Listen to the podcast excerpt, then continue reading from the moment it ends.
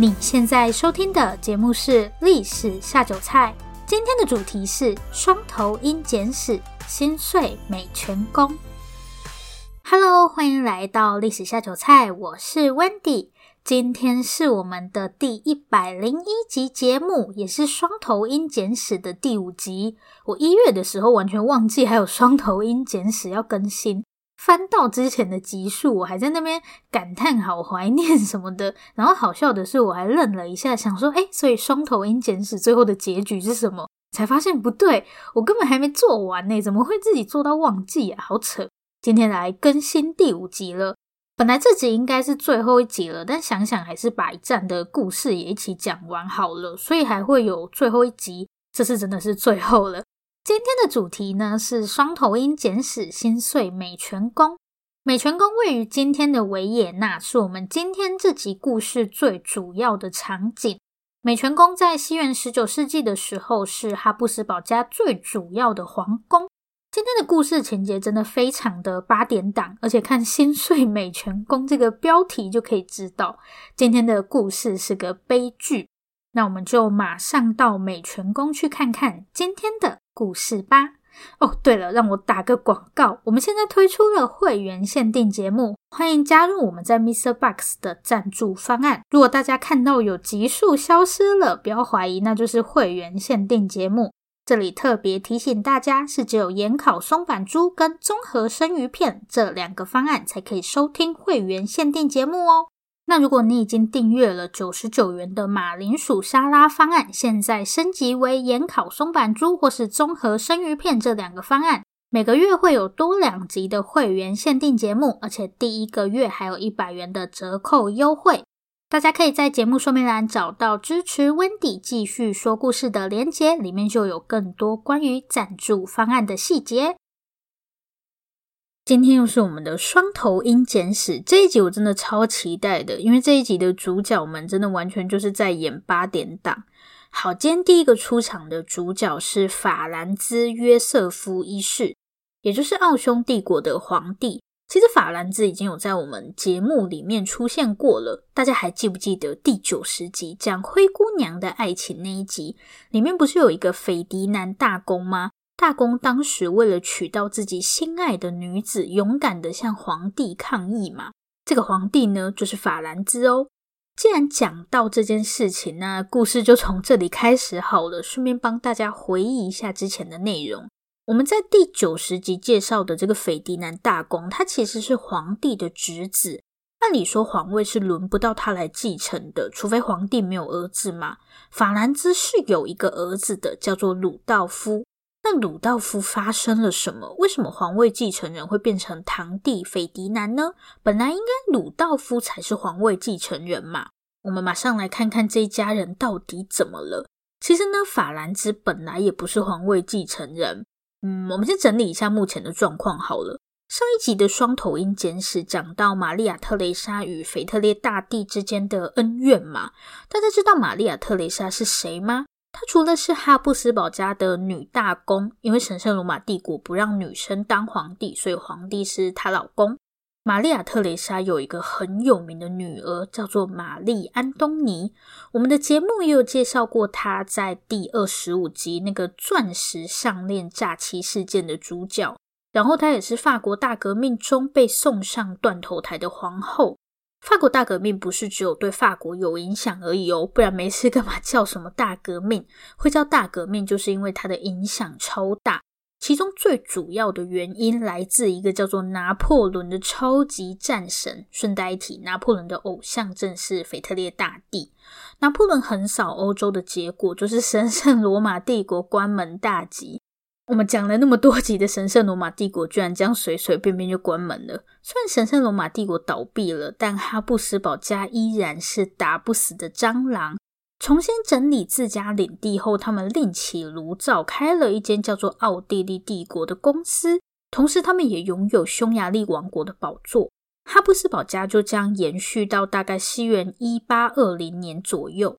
当时的皇帝叫做斐迪南，我知道以前我们也介绍过很多斐迪南，但这个是全新的斐迪南。如果大家要查的话，可以打斐迪南一世，然后奥地利帝国。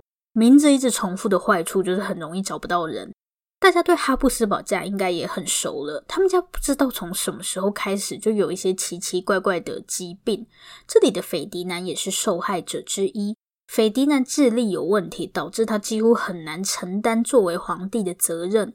繁重的工作让斐迪南的健康状况越来越差。当时的匈牙利王国又吵着要改革，总之情况就是非常混乱。因为无法处理混乱的情况，加上身体的原因，斐迪南最终在西元一八四八年被迫退位。但退位对他来说或许不是坏事，不用工作之后，他的身体好了很多。大家本来以为斐迪南绝对活不久，但没想到辞掉工作可以开心生活的他，居然就这样一路活到了八十二岁。看来工作真的是一件可怕的事。最后结论居然是这个吗？那接替斐迪南的倒霉蛋是谁呢？答案就是斐迪南的侄子，也就是我们今天的主角法兰兹。尽管法兰兹各方面都很正常，但他也没有让事情好转。年轻的法兰兹向我们展示了什么叫做第一次当皇帝就翻车。法兰兹强硬的作风让匈牙利问题越演越烈，甚至引发革命。因为法兰兹跟匈牙利人还要斗个大概二十年左右，所以匈牙利的问题就先放一边。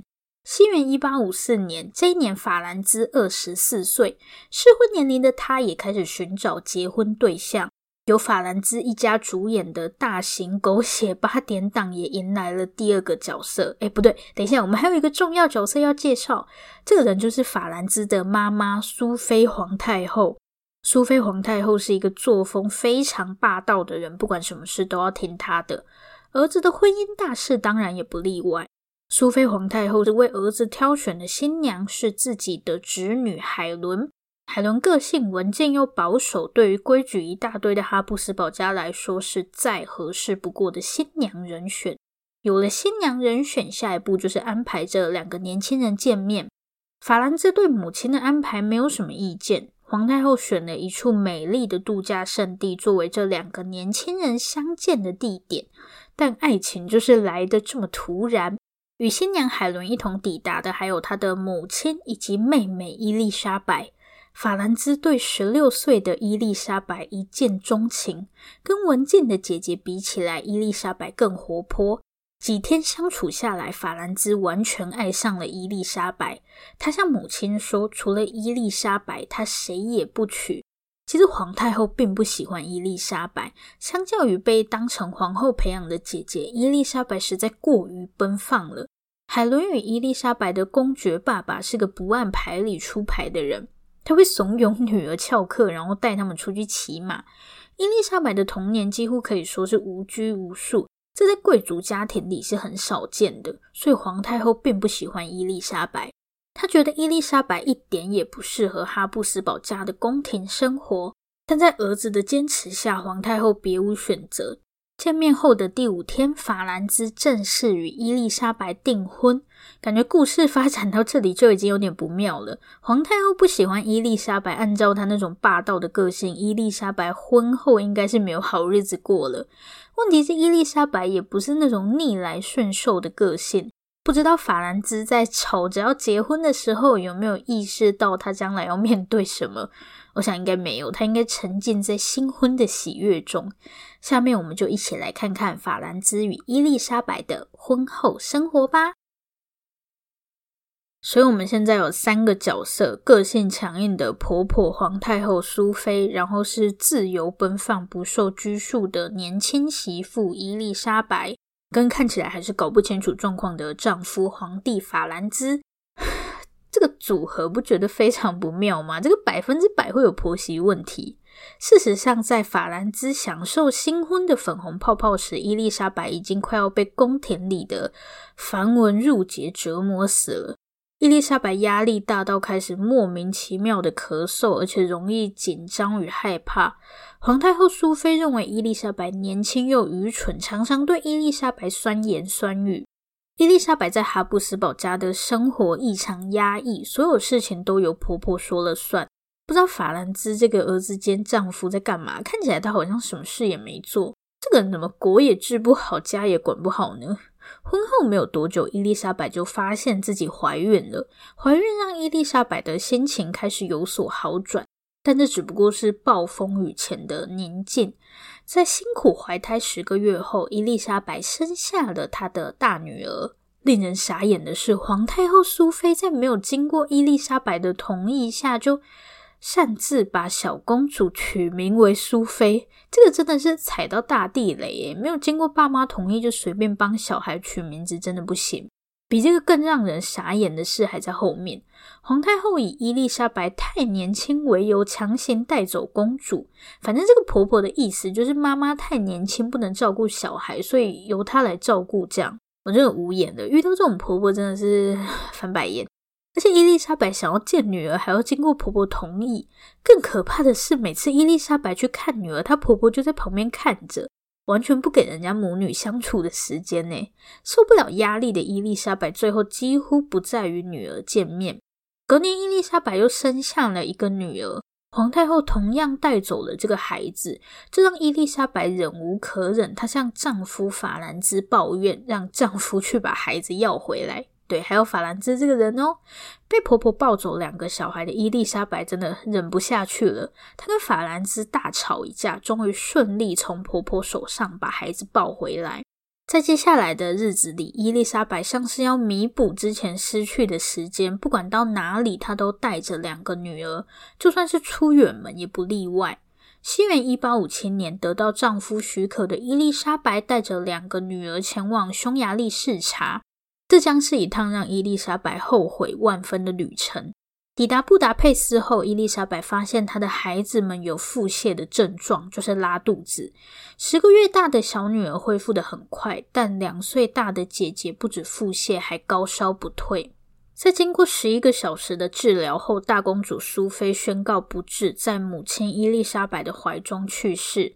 女儿的死让伊丽莎白陷入崩溃。回到奥地利后，她把自己关在房里，不想跟任何人说话。婆婆苏菲皇太后则残忍地将公主的死归因于伊丽莎白。皇太后认为是伊丽莎白害死了公主。面对婆婆的指责，伊丽莎白没有辩解。或许在伊丽莎白心里也是这样认为的吧。如果当时可以再用心一点照顾女儿就好了。如果没有把女儿带去匈牙利的话，自责的情绪压垮了伊丽莎白。她开始相信自己没有办法成为一个好母亲。伊丽莎白不再阻止婆婆带走自己的孩子。我应该离我的孩子越远越好，这样他们就不会受伤了。失去大女儿后不久，伊丽莎白再次怀孕。在此之前，伊丽莎白因为没有诞下男性继承人而饱受非议。第三次怀孕的伊丽莎白终于成功生下男性继承人皇子鲁道夫。然而，鲁道夫的到来并未将母亲从悲伤里拯救出来。伊丽莎白依旧活在痛苦之中。虽然法兰兹始终是一个没什么用的丈夫，但伊丽莎白还是给了丈夫很大的帮助。大家应该还记得，法兰兹一来上班就搞砸的那个匈牙利问题。再一次与丈夫出巡至匈牙利后，伊丽莎白就对匈牙利人民产生了深深的同情。伊丽莎白甚至开始学习匈牙利语，这让匈牙利人民对这位皇后产生了极大的好感。尽管法兰兹不受匈牙利人民爱戴，但伊丽莎白在匈牙利可是大受欢迎。在与匈牙利人民纠缠近二十年后，法兰兹终于了解到有些事情是无法勉强的。比方说爱情，好了，不是，法兰兹终于了解匈牙利人民是不会轻易屈服的。与其直接失去匈牙利，让匈牙利人民恨得牙痒痒，还不如让他们感激自己。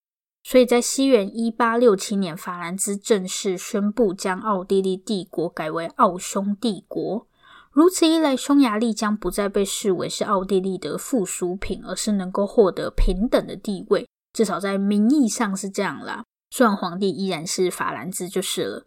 这次的改革非常成功，暂时平息了吵闹好一阵子的匈牙利问题。其中，伊丽莎白的良好形象绝对是功不可没。尽管伊丽莎白在匈牙利人民面前展现了完美的皇后形象，但真实的伊丽莎白早已千疮百孔。伊丽莎白对于美的追求可以用病态来形容。我觉得她是不是有那个什么容貌焦虑之类的？匈牙利人民喜欢伊丽莎白的一部分原因，也是因为伊丽莎白的美貌。当时的伊丽莎白甚至被奉为全欧洲最美的皇后，但也因为这样，她疯狂的减肥，尝试各种美容方法。她给我一种感觉，就是极度的没有自信。不知道是不是因为她觉得自己是一个很失败的母亲，所以就急着想要用别种方式找到自己的价值。因为当时的人都说她漂亮嘛，也许这就是他找到的自我价值。但这并不健康。伊丽莎白本来就有忧郁之类的精神问题，过度节食的结果就是严重贫血。更雪上加霜的是，当时法兰兹还疑似跟一名女演员传出绯闻。在医生的劝说下，伊丽莎白决定暂时到其他地方去休养。说也奇怪，离开宫廷后，伊丽莎白的身体状况随即好转。其实不奇怪啦，就是那个鬼地方让她压力很大，不用待在那边，心情自然就好了，不是吗？从这个时候开始，以治疗为由，伊丽莎白几乎很少待在皇宫里，她大部分的时间都在到处旅行。同一个时间，在哈布斯堡家的皇宫里，有一个小小的身影，正孤零零的忍受寂寞的童年。这个无助的小男孩正是法兰兹与伊丽莎白的长子，也就是皇太子鲁道夫。鲁道夫的出生并未改变母亲的精神状况。伊丽莎白皇后长时间在外休养，让皇太子鲁道夫度过了一个孤单的童年。最后一个部分，我们就来看看鲁道夫的故事吧。西元一八五八年，法兰兹与伊丽莎白的第一个儿子出生，这个孩子被取名为鲁道夫。从鲁道夫出生的那一刻起，他就成为了奥地利的皇位继承人。本应尊贵的皇太子，却有着称不上幸福的童年。母亲伊丽莎白始终没有走出失去女儿的阴影，对鲁道夫异常冷漠。两人真正相处的时间很少，而父亲法兰兹则十分严厉。作为皇帝的独子，他背负了沉重的压力。父亲希望鲁道夫成为出色的军人。因此，小小年纪他就开始接受军事训练。看多了这种皇室小孩的故事，真的觉得他们有时候也很可怜。为了训练鲁道夫，他的老师把他一个人丢在森林里面，就算是现在的我也会吓死，更何况是小孩。而且为了锻炼他的身体，还会让他在雨天或是天气很冷的时候在室外训练。这样只会让身体变差吧？面对这种莫名其妙的教育，伊丽莎白也曾经向丈夫与婆婆抗议。在伊丽莎白的坚持下，这种诡异的训练才大幅减少。所以伊丽莎白还是很爱儿子的吧？或许相处时间不多，但她还是有在默默用自己的方式关心儿子。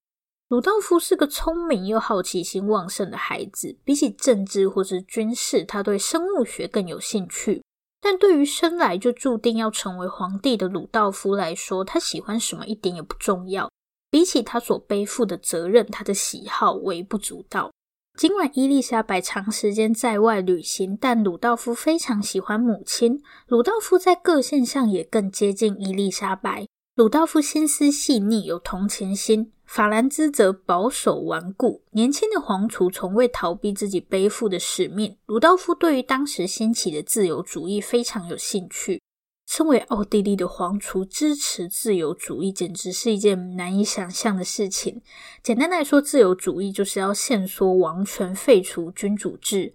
可想而知，对于哈布斯堡家族来说，鲁道夫根本思想有问题。为此，鲁道夫常常与父亲法兰兹大吵。这个真的不意外啦，但我觉得这也代表鲁道夫是一个愿意倾听民意的统治者。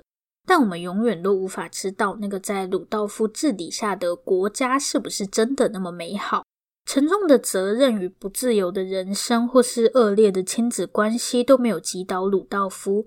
时间来到西元一八八一年，二十三岁的鲁道夫与父亲选定的妻子成婚。这段婚姻一点都不幸福。鲁道夫对妻子没有感情。同一时间，他跟爸爸法兰兹的关系越来越紧张。鲁道夫最终被击垮了。不如意的婚姻与紧张的父子关系让他决定逃离这一切。鲁道夫开始过着放荡的生活，他整天酗酒，不然就是跟不同的情妇鬼混，甚至因此染上性病。西元一八八八年，在一场舞会上，鲁道夫邂逅了十七岁的玛丽。鲁道夫很快与玛丽发生了婚外情。玛丽来自一个低阶贵族家庭，她疯狂地爱上了鲁道夫。甚至期盼有一天鲁道夫能够迎娶自己。然而，此时的鲁道夫早已濒临崩溃。玛丽不是鲁道夫唯一的情人。当时，鲁道夫在一个叫做梅耶林的地方买下了一座小别墅。人人都以为皇储是为了打猎才买下小别墅，但鲁道夫买下别墅并不是为了打猎。在西元一八八八年底，鲁道夫曾经开玩笑似的向另外一位情妇提出殉情的邀请。鲁道夫的邀请在当时被看作是一个玩笑。西元一八八九年的一月二十九日，当天法兰兹与伊丽莎白久违的聚在一起，办了一场小小的家庭聚会。但鲁道夫却称自己身体不适而没有出席。隔天，鲁道夫约了一些朋友，准备在梅耶林，也就是他买别墅的那个地方进行狩猎。到了三十号一早，鲁道夫的朋友们依约来到别墅，却不见鲁道夫的踪影。别墅大门深锁，就算联络了鲁道夫身边的侍从，也只得到鲁道夫已经往梅耶林去的答案。好端端的皇储怎么会下落不明？鲁道夫的朋友们决定撬开别墅的门，众人在黑漆漆的别墅里寻找鲁道夫，翻遍别墅，最后大家来到一间上了锁的房间。他们立刻将门撞开，在昏暗的房间里，一个男人歪歪斜斜的靠在床边，床上还躺着一个女人，嘴角流出鲜血的鲁道夫明显死亡，而床上的玛丽也已经没有了心跳。害人的消息很快传回了皇宫，没有人敢把这件事告诉皇帝，于是皇后伊丽莎白先得到了消息。当时伊丽莎白正在上她的希腊语课。听闻噩耗，她嚎啕大哭。最后是由伊丽莎白将鲁道夫的死讯告诉了法兰兹。对于哈布斯堡家族来说，鲁道夫的死意味着他们失去了唯一的皇子，这也是件天大的丑闻。当时全欧洲都想知道皇储发生了什么。起初，哈布斯堡对外宣称鲁道夫死于心脏病，但事实是皇储自杀了。鲁道夫没有留下只字片语，究竟是什么逼他走上绝路？至今依然没有答案。可能鲁道夫自己也不知道吧。毕竟在他看来，他的人生就像一团烂泥。鲁道夫的死再一次的刺伤了伊丽莎白的心。从这一天开始，伊丽莎白只穿黑衣。伊丽莎白花更多的时间旅行，企图透过旅行来暂时遗忘失去亲人的痛苦。她偶尔会与法兰兹通信。鲁道夫的死让伊丽莎白与法兰兹破碎的婚姻又重新连接起来。尽管伊丽莎白几乎不在皇宫里，但她还是跟法兰兹有书信往来。身为全欧洲最美的皇后，伊丽莎白本就是镁光灯追逐的对象。在鲁道夫死后，公众对于这一家人的好奇简直达到了疯狂的程度。尽管伊丽莎白尽可能的保持低调，但八卦小报还是时不时曝光她的行踪。西元一八九八年，六十一岁的伊丽莎白准备前往瑞士旅行，因为嫌麻烦，伊丽莎白的身边一直没有多少侍从。在九月十日这一天，准备搭乘轮船的伊丽莎白被一个奇怪的不明男子用力撞了一下。伊丽莎白的侍女随即发现异样，鲜血从皇后的胸口涌出。经过一个小时的急救，伊丽莎白依旧伤重不治。暗杀伊丽莎白的是一个偏激的无政府主义者，打算透过暗杀行动来获得关注。接连失去亲人，让法兰兹陷入了深深的悲痛。但哈布斯堡家的厄运还没有结束。鲁道夫死后，法兰兹的侄子斐迪南成了皇储。然而，在西元一九一四年，在伊丽莎白遭到暗杀后的第十六年，斐迪南夫妇同样死于暗杀。更为此引发了第一次世界大战，在欧洲称霸超过七百年的哈布斯堡家族，也在第一次世界大战结束后，跟着解体的奥匈帝国退出历史舞台。